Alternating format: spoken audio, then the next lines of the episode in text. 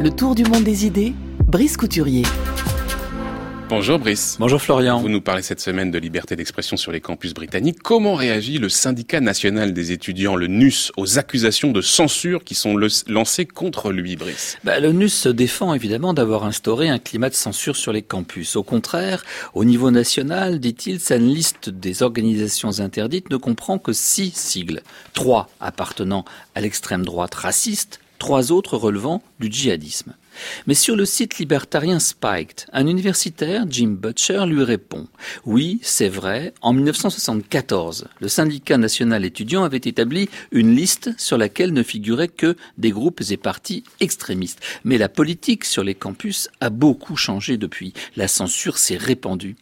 Jim Butcher reconnaît avoir lui-même contribué à empêcher l'intervention du député conservateur Harvey Proctor à la Polytechnique de Coventry lorsqu'il était étudiant.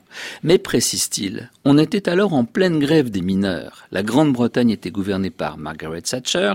Devenu libertarien, il regrette d'ailleurs aujourd'hui cet accroc à la liberté d'expression car ce sont de tels précédents qui ont provoqué l'inflation actuelle de censure universitaire sur le pays. Mais cette interdiction de parole était menée, précise-t-il, au nom de la solidarité entre étudiants et travailleurs. Elle n'avait rien à voir avec l'actuelle politique des identités, au nom de laquelle des groupes, s'arrogeant le droit de défendre les intérêts de telle ou telle minorité qu'ils estiment victimisée, veillent à interdire les points de vue qui lui déplaisent. Aujourd'hui, au contraire, la politique d'interdiction, le no platforming, a été étendue à toutes sortes d'orateurs, qu'ils soient de droite et même de gauche. Des petits groupes d'étudiants se proclamant vulnérables et prétendant qu'ils pourraient se sentir offensés par les propos qu'ils supposent, obtiennent les désinvitations désirées. Peter Tatchell, un militant de longue date de la cause homosexuelle, fondateur de l'association Outrage, membre du Parti travailliste, raconte comment il a été lui aussi récemment victime d'une tentative d'interdiction de parole. Invité à un panel de discussion par la Canterbury Christ Church University sur le thème des droits des gays, lesbiennes, bisexuels et transgenres, il a appris sur le tard que sa présence était dénoncée comme inacceptable par certains des participants. La responsable du syndicat étudiant pour les LGBT Fran Cowling l'accusait carrément de racisme et de transphobie. En réalité, il lui était reproché deux choses. Avoir signé un appel collectif à la liberté d'expression dans The Observer et avoir dénoncé des chanteurs de reggae jamaïcains qui ont appelé au meurtre des homosexuels. Dans cet étrange contexte, pétitionner pour la liberté d'expression est assimilé à un alignement sur des positions réactionnaires, et dénoncer l'homophobie de musiciens noirs est considéré comme raciste. Contrairement à la théorie de la convergence des luttes, certaines revendications identitaires sont clairement inconciliables. Lorsqu'on entre dans le vif du sujet, les islamistes, par exemple, peuvent difficilement trouver des terrains d'accord avec les féministes ou avec les associations de défense des droits des homosexuels.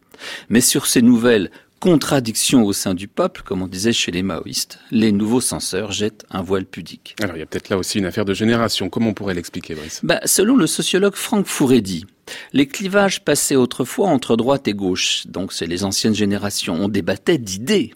Aujourd'hui que le personnel c'est le politique, comme ils disent, il est devenu impossible de discuter des idées sans mettre en cause la personne. La politique des identités sacralise de fait toutes les croyances, toutes les idéologies, parce qu'elles sont rapportées à l'identité de la personne qui les professe. Dès lors, critiquer, c'est insulter. On a affaire à une génération de flocons de neige, Snowflakes Generation, label que leur a décerné la journaliste Claire Fox dans son livre I Find That Offensive. Origine de cette expression qui fait florès sur les réseaux sociaux, une réplique du roman Fight Club de Chuck Palahniuk, dont a été tiré le film fameux, citation en question de cette réplique, Tu te crois spécial, tu n'es pas spécial, tu n'es pas magnifique et unique comme un flocon de neige, tu es fait de la même manière organique et pourrissante que n'importe qui.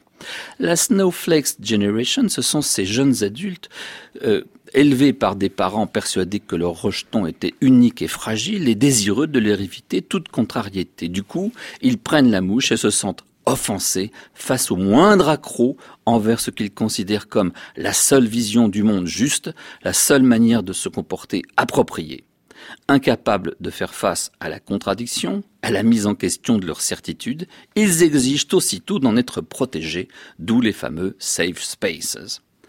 Dans une préface inédite à son roman La ferme des animaux, refusé alors par tous les éditeurs britanniques par peur de déplaire aux alliés soviétiques, George Orwell écrivait s'il me fallait me justifier à l'aide d'une citation, je choisirais ce vers de Milton, By the known rules of ancient liberty, selon les règles admises de l'ancienne liberté.